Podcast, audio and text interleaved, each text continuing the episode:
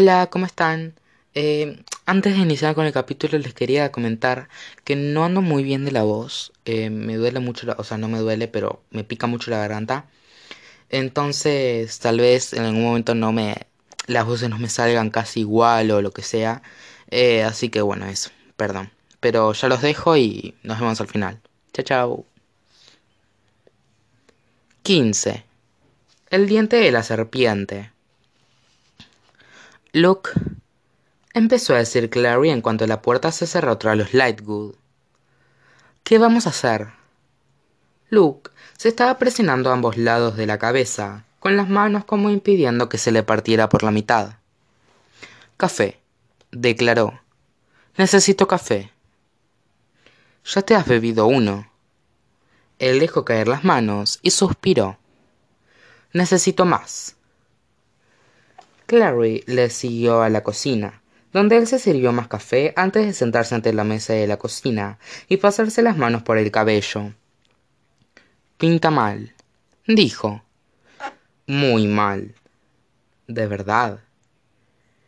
Clary no podía ni pensar en beber café en aquellos instantes.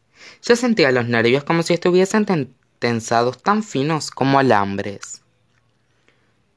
¿Qué sucederá si lo llevan a Idris? Un juicio ante la clave. Probablemente lo hallarán culpable. Luego habrá el castigo. Es joven, así que podrían simplemente despojarle de sus marcas, no maldecirlo. ¿Qué significa eso? Luke no quiso mirarla a los ojos. Significa que le quitarán las marcas, le pondrán como cazador de sombras y le expulsarán de la clave. Será un mundano. Pero eso le mataría, seguro. Preferirá morir. ¿Crees que no lo sé? Luke se había terminado el café y se quedó mirando el tazón con aire taciturno antes de dejarlo sobre la mesa. Pero eso la clave le da lo mismo. No pueden ponerle las manos encima a Valentine, así que castigarán a su hijo en lugar. ¿Qué pasa conmigo? Yo soy su hija. Tú no eres de su mundo. Jay sí, aunque más bien te sugiero que nos llames la atención durante un tiempo. Ojalá pudiésemos irnos a la granja. No podemos dejar a con ellos.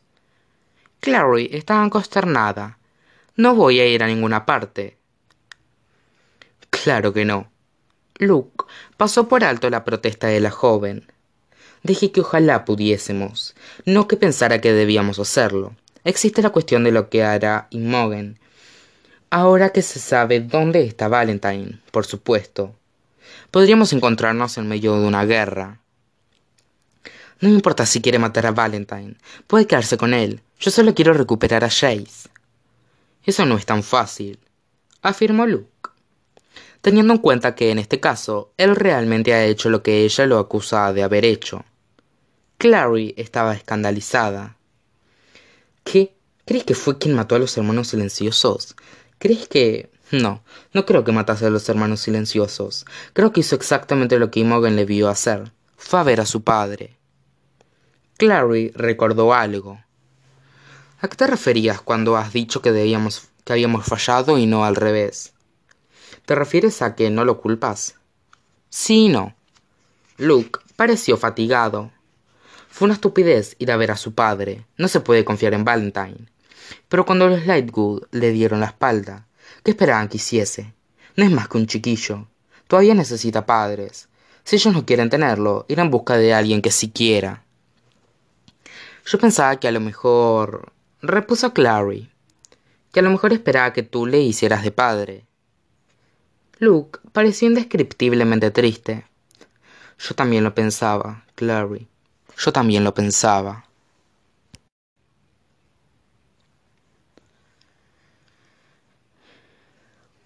Muy débilmente, Maya vio el sonido de las voces procedentes de la cocina.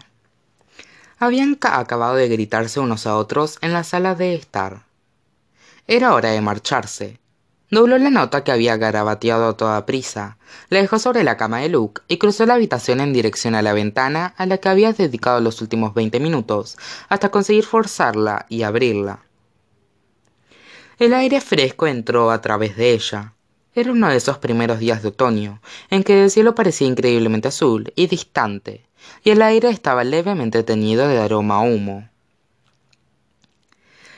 Se montó rápidamente sobre la repisa de la ventana y miró abajo. Habría sido un salto casi imposible para ella antes de que la cambiaran. En aquellos momentos, solo pensó por un instante en el hombro herido antes de saltar.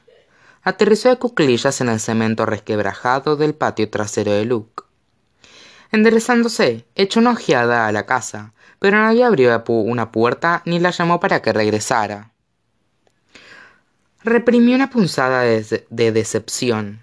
Tampoco era que le hubiesen prestado mucha atención cuando sí estaba dentro de la casa, se dijo mientras trepaba por la alta valla de tela metálica que separaba el patio trasero de Luke del callejón. Así que, ¿por qué tenían que advertir que se había ido? Era claramente el último mono, tal como lo había sido siempre. Simon era el único que le había tratado como si tuviera una cierta consideración. Pensar en Simon la hizo estremecer mientras saltaba al otro lado de la valla y trotaba por el callejón hasta la avenida Kent. Había dicho a Clary que no recordaba la noche anterior, pero no era cierto. Recordaba la expresión en el rostro del muchacho cuando ella lo había rehuido. La recordaba con tanta claridad, como si la tuviera impresa en la retina. Lo más extraño era que en aquel momento él todavía le había parecido humano, más humano que cualquiera que hubiese conocido nunca. Cruzó la calle para evitar pasar justo por delante de la casa de Luke. La calle estaba casi desierta porque la gente de Brooklyn aprovechaba que era domingo para dormir hasta tarde. Marchó en dirección al subte de la avenida Bedford, con la mente puesta aún en Simon. Sentía un doloroso vacío en la boca del estómago cuando pensaba en él. Era la primera persona a quien había querido confiar en años, pero Simon había conseguido que eso fuera imposible. Desde luego, si confiar en él es imposible, entonces, ¿por qué te diriges a verle? Dejó el susurro en el fondo de su mente, que siempre le hablaba con la voz de Daniel. Cállate, repuso ella con firmeza. Incluso, aunque no podemos ser amigos, le debo una disculpa. Alguien rió. El sonido reverberó en los altos muros de la fábrica, situada a su izquierda. Con un repentino temor, Maya giró en redondo, pero la calle estaba vacía. Una anciana paseaba a sus perros por la orilla del río, pero Maya dudó de que estuviese lo bastante cerca para oírla. Aceleró el paso de todos modos. Podía andar más deprisa que la mayoría de los humanos, se recordó, incluso dejarles atrás. Aun en su estado actual, con el brazo doliéndole igual que si alguien lo hubiese golpeado en el hombro con una masa, no tenía nada de que temer de un atracador o un violador. Dos chicos adolescentes armados con cuchillos habían intentado agarrarla mientras cruzaba Central Park, una noche tras su llegada a la ciudad, y solo Bat había impedido que los matara. Así pues, ¿por qué sentía tanto pánico? Echó otra ojeada atrás. La anciana había desaparecido. Kent estaba vacía. La vieja y abandonada fábrica de azúcar dominó se alzaba frente a ella, Llevada por un impulso repentino de salir de la calle, se metió en el callejón que pasaba junto a la fábrica. Se encontró en un espacio angosto entre dos, entre dos edificios, lleno de basura, botellas vacías y el corretear de ratas. Los tejados se tocaban en lo alto, cerrando el paso del sol y haciendo que Maya se sintiera como si se hubiese metido en un túnel. Las paredes eran de ladrillo, con pequeñas ventanas sucias muchas de las cuales estaban rotas. A través de ellas pudo ver el piso de la fábrica abandonada e hileras de calderas, hornos y cubas de metal. El aire olía a azúcar quemado. Se apoyó en una de las paredes intentando apaciguar el martilleo de su corazón. Casi había conseguido tranquilizarse cuando una voz increíblemente familiar le habló desde las sombras. Maya. Giró en redondo él estaba de pie en la entrada del callejón, los cabellos iluminados desde atrás, brillando como un halo alrededor del rostro hermoso. Los ojos oscuros, bordeados de largas pestañas, la contemplaban con curiosidad. Llevaba vaqueros y, a pesar de la frialdad del aire, una remera de manga corta. Todavía parecía tener quince años. Daniel. Musito. Él fue hacia ella sin que sus pasos emitieran ningún sonido. Ha pasado mucho tiempo, hermanita. Ella quiso correr, pero sentía las piernas como si fuesen bolsas de agua. Se apretó contra la pared como si pudiera desaparecer en su interior. Pero... Tú estás muerto. Y tú no lloraste mi funeral, ¿verdad, Maya? ¿No hubo lágrimas por tu hermano mayor? Eras un monstruo. Susurró ella. Intentaste matarme. No, en serio. Había algo largo y afilado en su mano ahora, algo que centelleaba como fuego plateado en la penumbra. Maya no estaba segura de lo que era. El terror le nublaba la vista. Fue resbalando hasta el piso mientras él avanzaba hacia ella, las piernas incapaces de seguir sosteniéndola. Daniel se arrodilló a su lado. Entonces pudo ver qué era lo que tenía en la mano. Un irregular pedazo roto de cristal de una de las ventanas destrozadas. El terror creció y la cubrió como una ola, pero no era miedo al arma en la mano de su hermano lo que la abrumaba. Era el vacío en los ojos de éste. Podía mirar en su interior y a través de ellos y ver solo oscuridad. ¿Recuerdas? dijo él. Cuando te dije que te, que te cortaría la lengua antes de que dejar que fueses a chiviarte a mi papá y a mi mamá. Paralizada por el miedo, Maya solo podía mirarle fijamente. Sentía ya el cristal clavándose en la carne, el asfixiante sabor de la sangre inundándole la boca. Y, él y deseó estar muerta, muerta ya. Cualquier cosa era mejor que aquel horror y aquel espantoso. Es suficiente, Agramón. La voz de un hombre cortó la niebla de su cabeza. No era la voz de Daniel, era queda, culta, sin lugar a dudas humana. Le recordó a alguien. Pero ¿a quién? Como deseen, Lord Valentine. Daniel soltó un suspiro de, desilusión, y a continuación el rostro empezó a desvanecerse y deshacerse. Desapareció en un instante, y con él la sensación de terror paralizante y aplastante que la había amenazado. Tragó una desesperada bocanada de aire. Bien, respira. Volvía a ser la voz del hombre, irritada ahora.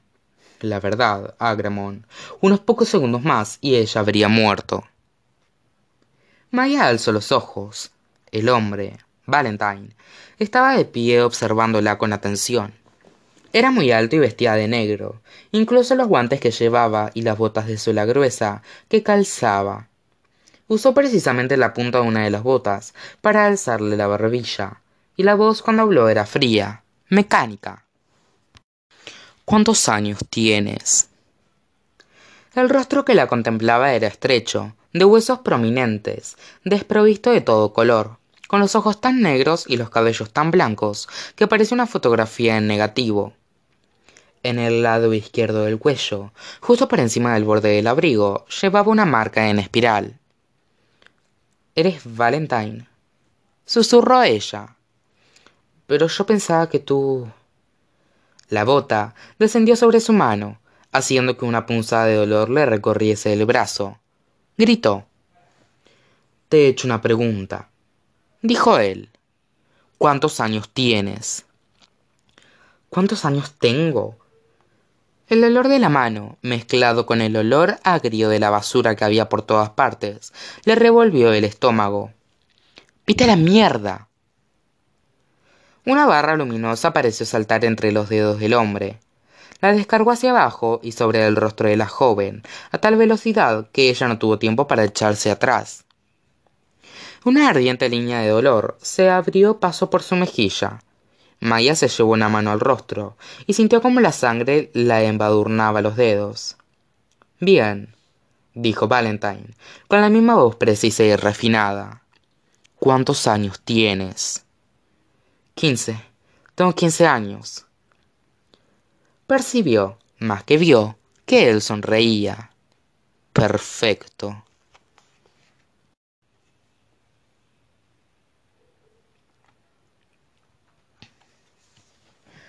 Ya en el instituto, la inquisidora se llevó a Jace lejos de los Lightwood, a la sala de entrenamiento del piso superior. El joven se quedó rígido por la impresión al captar la imagen que reflejaban de él los largos espejos que cubrían las paredes.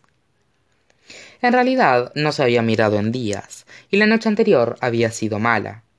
Los ojos estaban rodeados de sombras negras, y tenía la remera embadurnada de sangre seca y lodo mugriento procedente de Leas River. El rostro aparecía hundido y demacrado. Admirándote. La voz de la inquisidora se abrió paso a través de su contemplación. No tendrás un aspecto tan mono cuando la clave acabe contigo. Realmente usted parece obsesionada con mi belleza. Jace dio la espalda al espejo con cierto alivio. ¿Podría ser que todo esto se debe a que se sienta atraída por mí? No seas repugnante. La inquisidora había sacado cuatro largas tiras de metal de la bolsa gris que llevaba colgada a la cintura. Cuchillos del ángel. Podría ser mi hijo. Stephen, Jace recordó lo que Luke había dicho en la casa. Así es como se llama, ¿verdad? La mujer se volvió como una exhalación hacia él. Los cuchillos que sujetaba vibraron con su cólera. Jamás pronuncié su nombre. Por un momento, Jace se preguntó si ella llegaría realmente a intentar matarlo. No dijo nada mientras la mujer recuperaba el control sin mirarla, señaló con uno de los cuchillos. Ponte ahí en el centro de la habitación, por favor. Jace obedeció. Aunque intentaba no mirar los espejos, podía ver su propio reflejo y el de la inquisidora por el rabillo del ojo. Los espejos multiplicaban los reflejos y un número infinito de inquisidoras amenazaban a un número infinito de Jace. El muchacho echó un vistazo a sus manos atadas. Había pasado de sentir un leve dolor a sentir un dolor fuerte y punzante en las muñecas y hombros. Pero no hizo ni una mueca mientras la inquisidora contemplaba uno de los cuchillos, al que llamaba Schofield, y lo clavaba en las lustrosas tablas de madera del piso a sus pies. Jace aguardó, pero no sucedió nada. «Boom», dijo finalmente. Se suponía que debía suceder algo. Cállate. El tono de la inquisidora era tajante. Y quédate donde estás. Jace se quedó quieto, observando con curiosidad, con curiosidad creciente, mientras ella se colocaba a su lado. Nombraba a un segundo cuchillo Harahel y procedía a clavarlo también en las tablas del piso con la tercera arma, Sandalfon. El muchacho comprendió lo que estaba haciendo la mujer. El primer cuchillo lo había clavado en el piso justo al sur de él, el siguiente al este y el tercero al norte. La mujer señalaba los puntos cardinales. Se esforzó por recordar qué podía significar eso, pero no se le ocurrió nada. Era evidente que se trataba de algún ritual de la clave que iba más allá de cualquier cosa que le hubiesen enseñado para cuando ella alargó la mano hacia el último cuchillo. Tajarial. Jace tenía las palmas sudorosas, irritadas allí donde rozaban una contra otra. La inquisidora se pareciendo sentirse complacida consigo misma. Ya está. ¿El qué? quiso saber él, pero ella alzó una mano. No del todo aún, Jonathan hay una cosa más. Fue el cuchillo situado más al sur y se arrodilló frente a él. Con un rápido movimiento, extrajo una estela y grabó una única runa oscura en el piso, justo debajo del cuchillo. Mientras se incorporó, mientras se incorporaba, sonó un agudo y melodioso repique por toda la habitación. El tañido de una delicada campanilla y brotó una luz de los cuatro cuchillos de ángel, tan cegadora que Jace apartó la cabeza, medio cerrando los ojos. Cuando lo volvió, la volvió otra vez, al cabo de un momento, vio que estaba de pie en el interior de una jaula cuyas paredes parecían tejidas con filamentos de luz. Estos no eran estáticos, sino que se movían como cortinas de lluvia iluminada. La inquisidora era ahora una figura borrosa tras una pared refulgente. Cuando Jace la llamó, incluso la voz le sonó temblorosa y hueca, como si la llamara a través del agua. ¿Qué es esto? ¿Qué ha hecho? Ella rió. Jace dio un enojado paso al frente y luego otro. El hombre rozó una refulgente pared. Como si hubiese tocado una valla eléctrica, electrificada.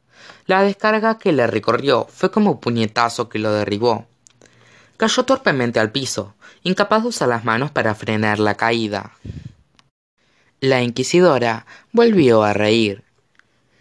Si intentas atravesar la pared, recibirás más que una descarga.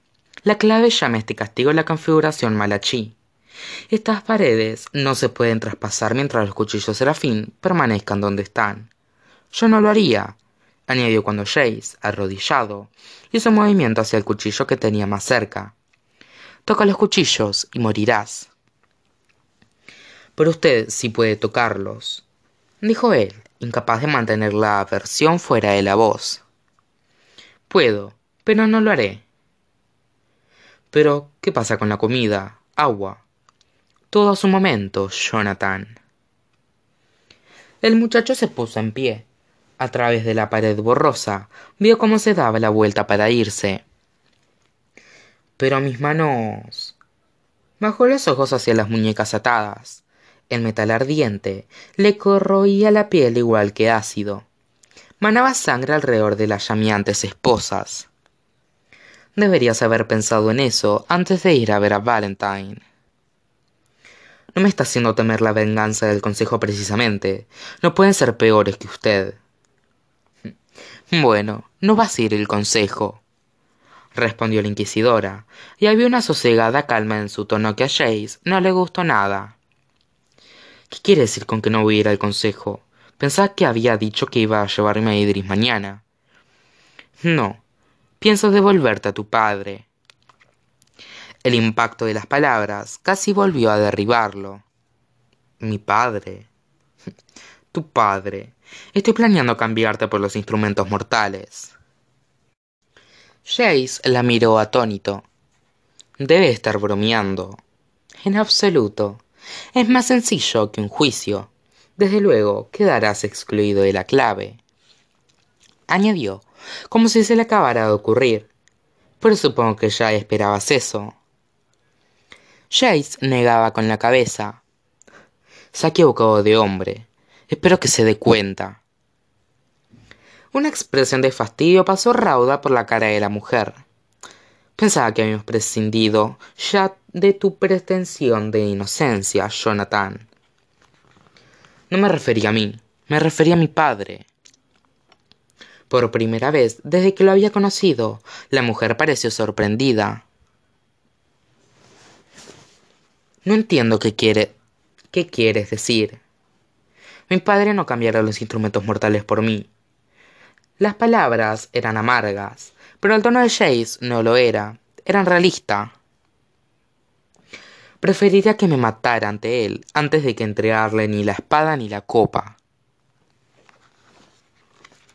La inquisidora negó con la cabeza. No lo comprendes, replicó, y había una ese desconcertante vestigio de resentimiento en su voz. Los niños nunca lo hacen. No hay ninguna otra cosa que se parezca al amor que un progenitor siente por un hijo. No hay ninguna otra cosa que se le parezca. Ningún otro amor es tan devorador. Ningún padre, ni siquiera Valentine, sacrificaría a su hijo por un pedazo de metal, por muy poderoso que éste pueda ser. No conoce a mi padre. Se le reirá a la cara y le ofrecerá dinero para que envíe mi cuerpo de vuelta a Idris. No seas absurdo. Tiene razón se burló Jace. Bien pensado. Probablemente le hará pagar a usted los gastos de envío. Ya veo que sigues siendo hijo de tu padre. No quieres que pierda los instrumentos mortales. Será una pérdida de poder también para ti. No quieres vivir tu vida como el hijo deshonrador de un criminal. Así que darás, así que dirás cualquier cosa para influir en mi decisión. Pero no me engañas. Oiga. El corazón de Chase latía violentamente, pero intentó hablar con calma. Aquella mujer tenía que creerle. Sé que me odia, sé que piensa que soy un mentiroso como mi padre, pero le estoy diciendo la verdad. Mi padre cree absolutamente en lo que está haciendo. Usted opina que es malvado, pero él piensa que tiene razón. Piensa que lleva a cabo la obra de Dios. No renunciaría a eso por mí. Usted me siguió la pista cuando fui allí. Tuve que haber oído lo que me dijo. Debí hablar con él, respondió la inquisidora. No hay nada. Chase soltó una palabrota entre dientes. Mire, le haré cualquier juramento que quiera para probar que no miento. Estoy usando la espada y la copa para invocar demonios y controlarlos. Cuanto más tiempo desperdicie usted conmigo, más puede él aumentar su ejército. Pero cuando se dé cuenta de que él no hará el intercambio, yo no tendré ninguna posibilidad contra él. La inquisidora se apartó con un resoplido de, repugnancia. Estoy cansada de tus mentiras. Chase contuvo el aliento con incredulidad, mientras ella le daba la espalda y se marchaba a grandes zancadas en dirección a la puerta. Por favor, gritó el chico. Ella se detuvo en la puerta y volvió la cabeza para mirarlo. Chase solo pudo ver la sombra angulosa de la cara, la barbilla puntiaguda y unos huecos oscuros en las sienes. Las ropas grises se perdían entre las sombras, lo que le hacía parecer una calavera incorpórea flotante. No creas, dijo ella, que devolverte a tu padre es lo que realmente quiero hacer. Es algo mejor de lo que Valentine Morgester merece. ¿Qué se merece? Sostener el cuerpo sin vida de su hijo en brazos, ver a su hijo muerto y saber que no hay nada que pueda hacer, ningún hechizo, ningún salmo, ningún trato con el infierno que pueda traerlo de vuelta. Se interrumpió. Debería saberlo. Siguió en un susurro y empujó la puerta, las manos raspando sobre la madera. La puerta se cerró tras ella, con un chasquido dejando a Jace con las muñecas ardiendo y la mirada fija en el hueco de la puerta con expresión desconcertada.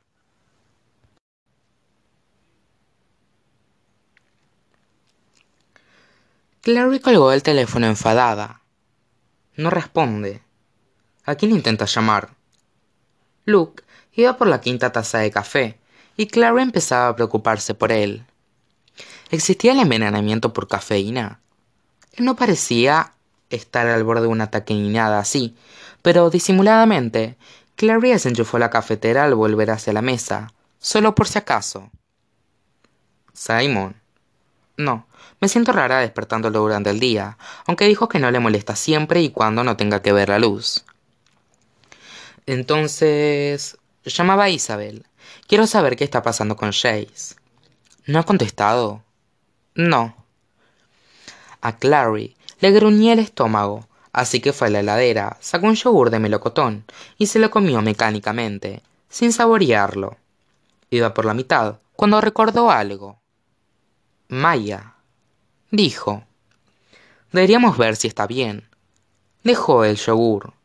Yo ya voy yo. No, yo soy su jefe de manada. Confía en mí. Puedo tranquilizarla si está alterada indicó Luke. Regresaré enseguida. No digas eso, suplicó Clary. No lo soporto cuando la gente dice eso. Él le dedicó una sonrisa torcida y fue hacia el vestíbulo. Al cabo de pocos minutos estaba de vuelta, con expresión anonadada. Se ha ido. ¿Ido? ¿Qué quieres decir? Se marchó a hurtadillas de la casa ha dejado esto. Arrojó un pedazo de papel doblado sobre la cama. Clary lo recogió y leyó las frases garabateadas con el entrecejo fruncido. Perdón por todo. He ido a reparar el daño. Gracias por lo que has hecho. Maya. Ido a reparar el daño. ¿Qué significa? Esperaba que tú lo supieras, dijo Luke con un suspiro. ¿Estás preocupado? Los demonios Raum son rastreadores, respondió Luke. Encuentran a la gente y se la llevan a quien quiera que los vaya, que los haya invocado. Aquel demonio aún podría estar buscándola. Ah, exclamó Clary en un hilo de voz. Bueno, creo que quiere decir que iba a ver a Simon. Luke pareció sorprendido. ¿Sabe dónde vive? No lo sé, admitió Clary. A veces parece como si fuesen íntimos. Quizá. Metió la mano en el bolsillo en busca del teléfono. Lo llamaré.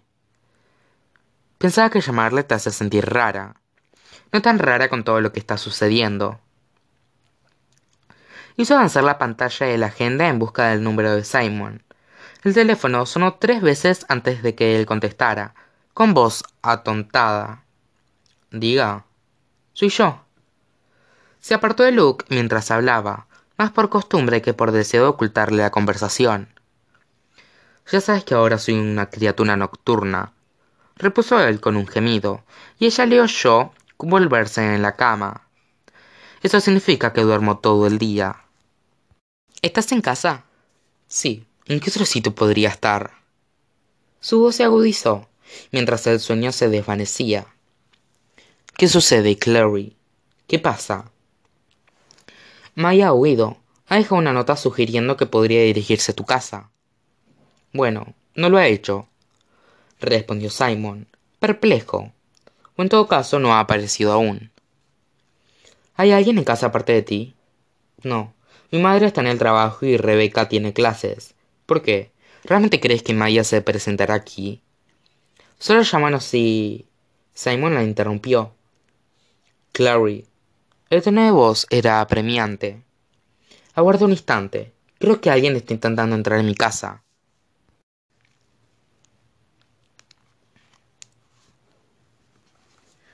Transcurría el tiempo dentro de la prisión y Jace contemplaba como la horrorosa lluvia plateada caía a su alrededor con una especie de interés distante. Los dedos se le habían empezado a entumecerse, lo que sospechaba que era una mala señal, pero no conseguía que le importase. Se preguntó si los Lightwood sabían que estaba allí arriba, o si alguien que entrase en la sala de entrenamientos se llevaría una sorpresa desagradable al encontrarlo allí encerrado. Pero no, la inquisidora no era tan descuidada. Les habría dicho que la habitación tenía prohibido el acceso hasta que ella se deshiciera del prisionero del modo que creyera conveniente. Supuso que debería estar enojado, incluso asustado, pero no conseguía que esto le importara tampoco. Nada parecía real ya. Ni la clave, ni la alianza, ni la ley, ni siquiera su padre. Una pisada queda lo alertó de la presencia de alguien más en la habitación. Había estado tumbado sobre la espalda, con la vista fija en el techo. Ahora se sentó en el piso, pasando una mirada rápida por la estancia. Distinguió una forma oscura más allá de la reluciente cortina de lluvia. Debe ser la inquisidora. De vuelta para burlarse de él un poco más. Se preparó para ello, y entonces vio, con un sobresalto, el cabello oscuro y el rostro familiar. Quizá todavía había algunas cosas que le importaban. Después de todo. Alec. Sí. Alec se arrodilló al otro lado de la pared reluciente. Era como mirar a alguien a través de agua transparente rizada por la corriente. Había momentos en que Jace podía ver a Alec con claridad, pero de vez en cuando las facciones podían parecían tambalearse y disolverse mientras la lluvia ardía, mientras la lluvia ardiente relucía y se ondulaba era suficiente para marear a cualquiera, se dijo Jace. ¿Qué? Ni el hombre y el ángel es esta cosa. Alec alargó la mano para tocar la pared. No lo hagas. Jace alargó la suya. Luego la retiró a toda prisa antes de entrar en contacto con la cortina luminosa. Te daré una descarga. Tal vez te mates si intentas atravesarla. Alec echó la mano hacia atrás con un silbido quedo. La inquisidora no estaba de broma. Desde luego que no. Soy un criminal peligroso. ¿O es que no te has enterado? Jace oyó el tono ácido de su propia voz. Vio cómo Alec se encogía y se sintió mezquina y momentáneamente complacido. No te llamó criminal, exactamente.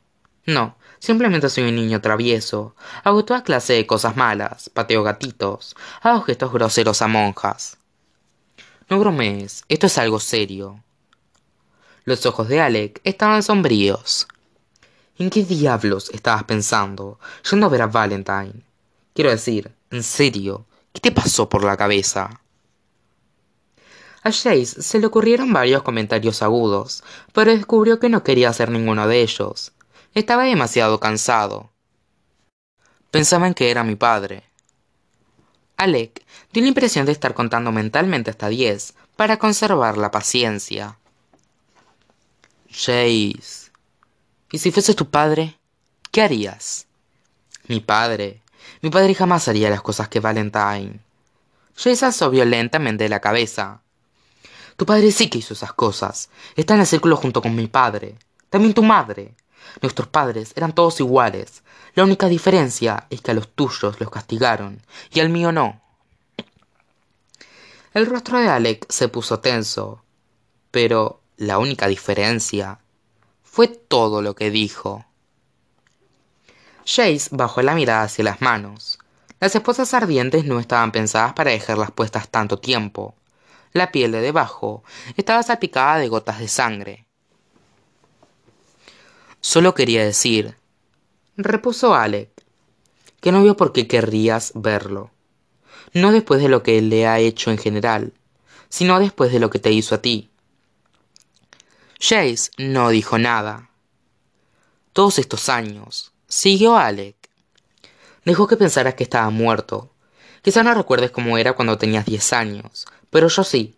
Nadie te ha... Nadie que te amase podría ser... Podría ser algo como aquello.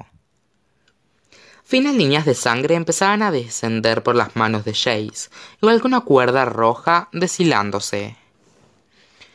Valentine me dijo, repuso él en voz baja, que si yo lo apoyaba contra la cable, contra la clave, si lo hacía, se aseguraría de que nadie que me importase resultase herido, ni tú, ni Isabel, ni Max, ni tus padres. Dijo... ¿Nadie saldría herido? repitió Alec con sorna. Quiere decir que no les haría daño él personalmente. Qué bonito. Vi lo que puede hacer, Alec.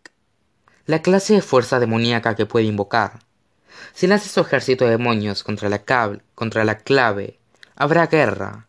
Y la gente muere en las guerras. Vacilo. Si tuvieses la posibilidad de salvar a todos a los que quieres. Pero, ¿qué clase de posibilidades? ¿Qué valor tiene la palabra de Valentine, además? Segura por el ángel que hará algo. Lo hará. Lo conozco. Si le apoyas contra la clave. Chase asintió. Se enojaría una barbaridad cuando le dijiste que no, comentó Alec.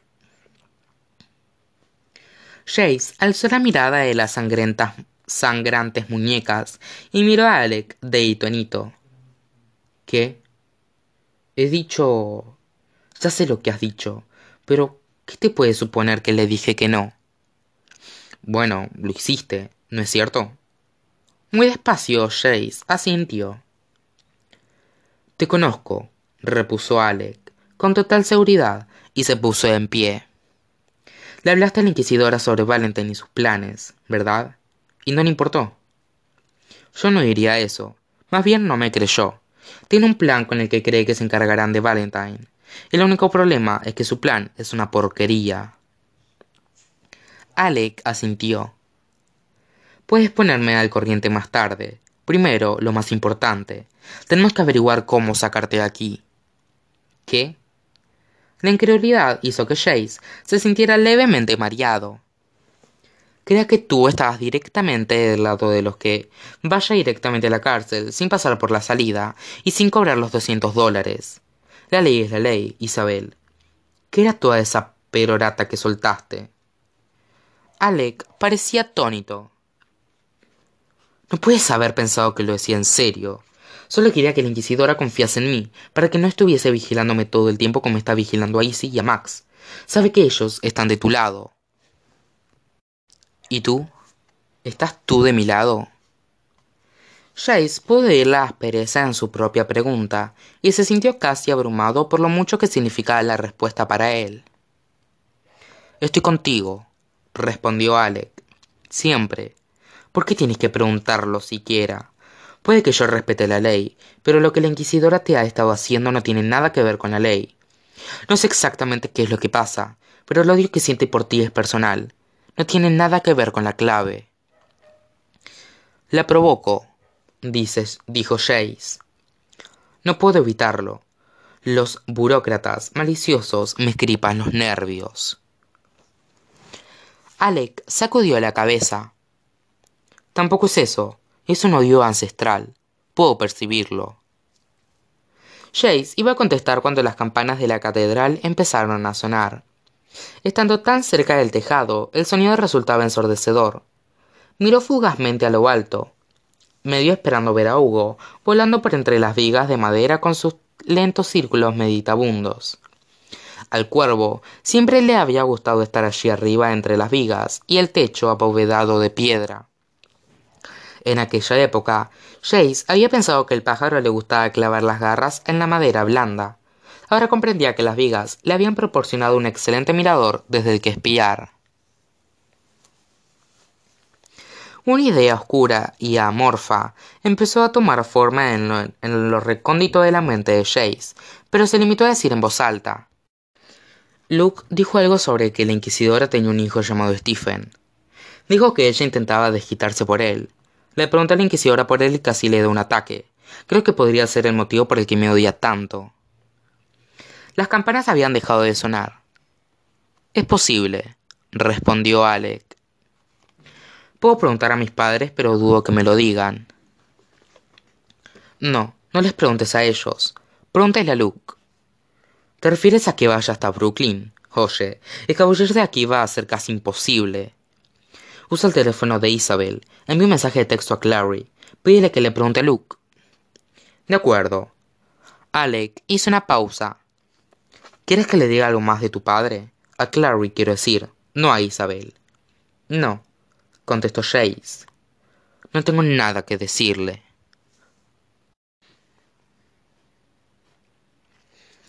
Simon. Aferrando el teléfono, Clary se volvió hacia Luke. Dice que alguien está intentando entrar en la casa. Dile que salga de ahí. No puedo salir, contestó Simon con voz tensa. No, a menos que quiera convertirme en una antorcha. Es de día, explicó la muchacha a Luke, pero vio que él ya había comprendido el problema y rebuscaba en los bolsillos. Eran las llaves del coche. Las alzó. Dile que vamos para allá, que se encierre en una habitación hasta que lleguemos. ¿Has oído? Enciérrate en una habitación. Vale. La voz de Simon sonaba tensa. Clary oyó un quedo sonido chirriante, luego un fuerte golpe cerdo. Simon. Estoy bien, solo estoy apilando cosas contra la puerta. ¿Qué clase de cosas? La muchacha estaba ya fuera en el porch, tiritando de frío en su fino suéter. Luke, detrás de ella, cerraba la casa con llave. Un escritorio, respondió Sim, Simon, con, un, con cierta satisfacción. ¿Y mi cama? ¿Tu cama? Clary montó en la furgoneta junto a Luke, forcejeando con una sola mano con el cinturón de seguridad, mientras el vehículo salía disparado y avanzaba como un bólido por Kent. Alargó una mano hacia ella y le abrochó el cinturón. ¿Cómo has levantado tu cama? preguntó Clary. ¿Lo olvidas? Frase super vampírica. Pronta le queda su oído, indicó Luke. Descendían a toda velocidad por la calle, lo que habría sido estupendo si la zona del río en Brooklyn hubiese tenido un mejor mantenimiento. Clary lanzaba una exclamación cada vez que daban contra un bache. ¿Qué es lo que has oído? preguntó, recuperando el aliento. La puerta de la calle se ha abierto de golpe. Alguien debe de haberla abierto de una patada. Entonces, Josarian ha entrado con una exhalación en mi habitación y se ha escondido bajo la cama, así como he sabido que seguro que hay alguien en, la casa. ¿Y ahora? Ahora no oigo nada. Eso es bueno, ¿verdad? Clary volvió la cabeza hacia Luke. Dice que ahora no oye nada. A lo mejor se ha ido. A lo mejor. Luke sonó dubitativo. En aquellos momentos iban por la autovía dirigiéndose al vecindario de Simon a toda velocidad. Manténle el teléfono de todos modos. ¿Qué es lo que estás haciendo en este instante, Simon? Nada. He empujado todo lo de mi habitación contra la puerta e intento sacar a Josarian de detrás del conducto de la calefacción. Déjala donde está. Esto va a ser muy difícil de explicar a mi madre, comentó Simon, y el teléfono se desconectó. Se escuchó un clic y luego nada. Llamada desconectada. Se indexó en la pantalla. No. ¡No! Clary presionó el botón de rellamada con dedos temblorosos. Simon contestó al instante. Lo siento. Josarian me ha arañado y se me ha caído el teléfono. La garganta de Clary ardió de alivio. No pasa nada. Mientras sigas bien y... Un sonido como el de un maremoto se oyó a través del teléfono, ahogando la voz de Simon. Clary apartó violentamente del teléfono de la oreja. En la pantalla todavía se leía llamada desconectada. Simon. gritó al teléfono. Simon, ¿me oyes? El estrépito cesó.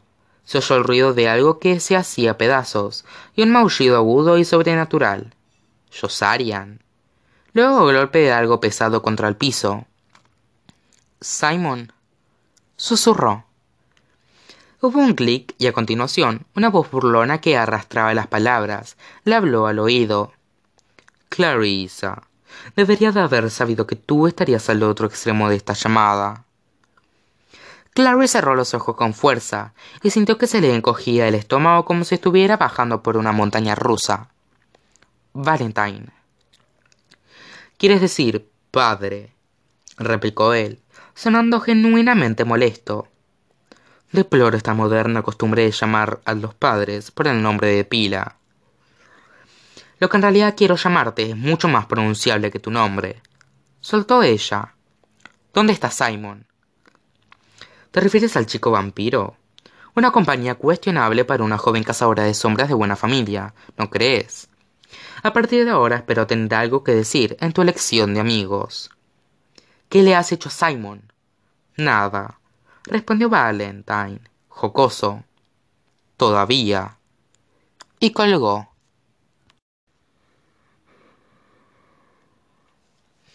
Para cuando Alec regresó a la sala de entrenamiento, Chase estaba tumbado en el piso imaginando hileras de chicas que bailaban en un esfuerzo por hacer olvidar del dolor de las muñecas. No funcionaba. ¿Qué haces? preguntó Alec arrodillándose todo lo cerca que pudo de la reluciente pared de la prisión.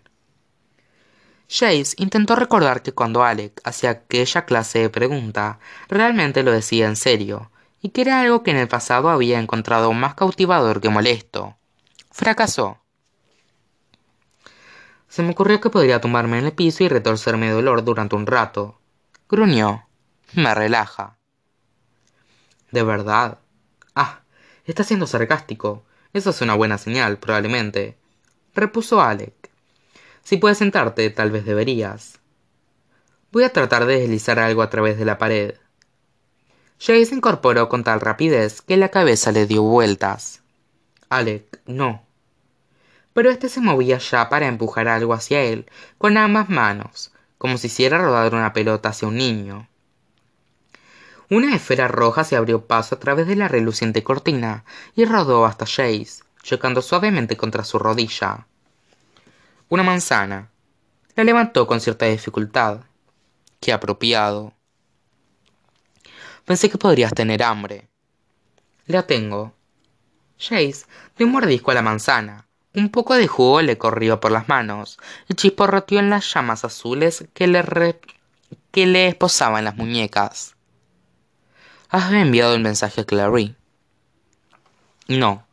Isabel no quiere dejarme entrar en su habitación. Se limita a arrojar cosas contra la puerta y a gritar. Dijo que si yo entraba saltaría por la ventana. Y lo haría. Probablemente. Tengo la sensación, continuó Alec, y sonrió, de que no me ha perdonado por traicionarte, tal y como ella lo ve. Buena chica, repuso Alec en tono agradecido. Yo no te traicioné, idiota. Es la intención lo que cuenta. Bien, porque te he traído algo más. No sé, No sé si funcionará, pero vale la pena probarlo. Deslizó algo pequeño y metálico a través de la pared. Era un disco plateado aproximadamente del tamaño de una moneda de 25 centavos. Chase dejó la manzana en el piso y tomó el disco con, con curiosidad. ¿Qué es esto? Lo he sacado del escritorio de la biblioteca. He visto a mis padres usarlo para retirar sujeciones. Creo que es una runa de apertura. Vale la pena probarla. Se interrumpió cuando Chase se acercó al disco de acercó disco a las muñecas, sosteniéndolo con torpeza entre dos dedos. En cuanto éste tocó la línea de llama azul, las esposas parpadearon y desaparecieron. Gracias. Chase se frotó las muñecas, cada una rodeada por una línea de irritada piel sanguinolenta. Empezaba a volver a ser capaz, a ser capaz de sentir las yemas de los dedos. No es una lima escondida en un pastel de cumpleaños, pero impedirá que se me caigan las manos. Alec le miró.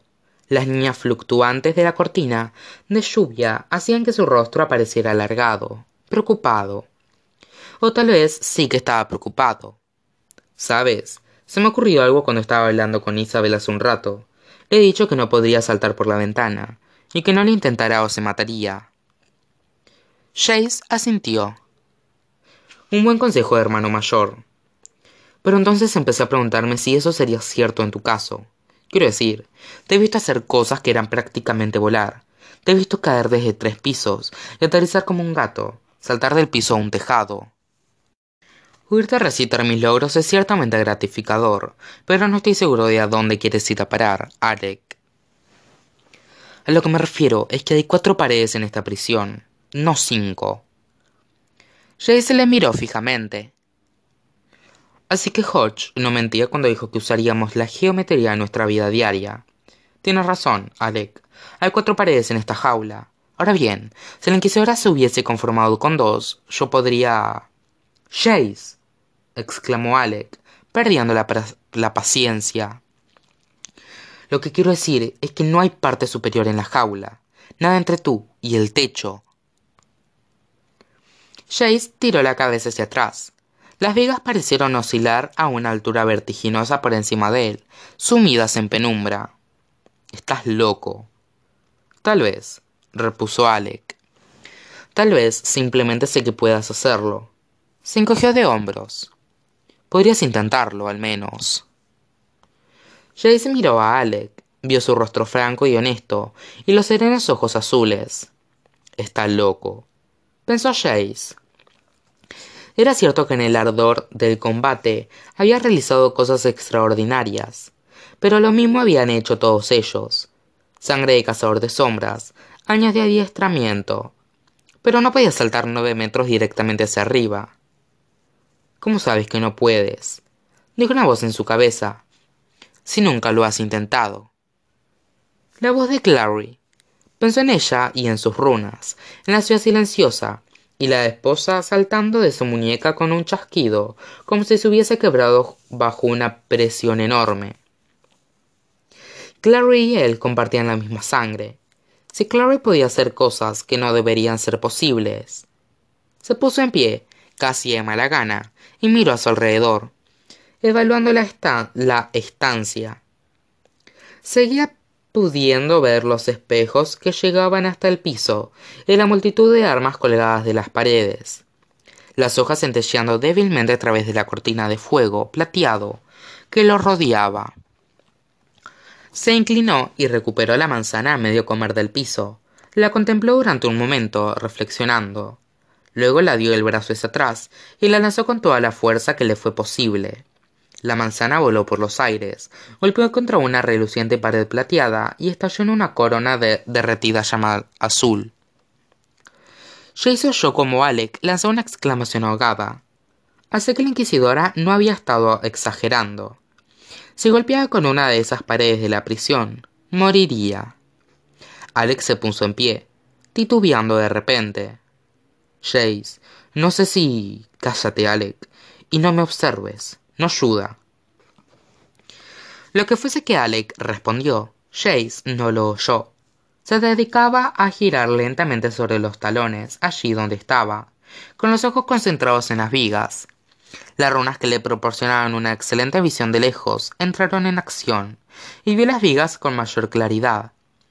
Podía distinguir los bordes astillados, los aspirales y, y nudosidades, e incluso las manchas negras dejadas por el tiempo.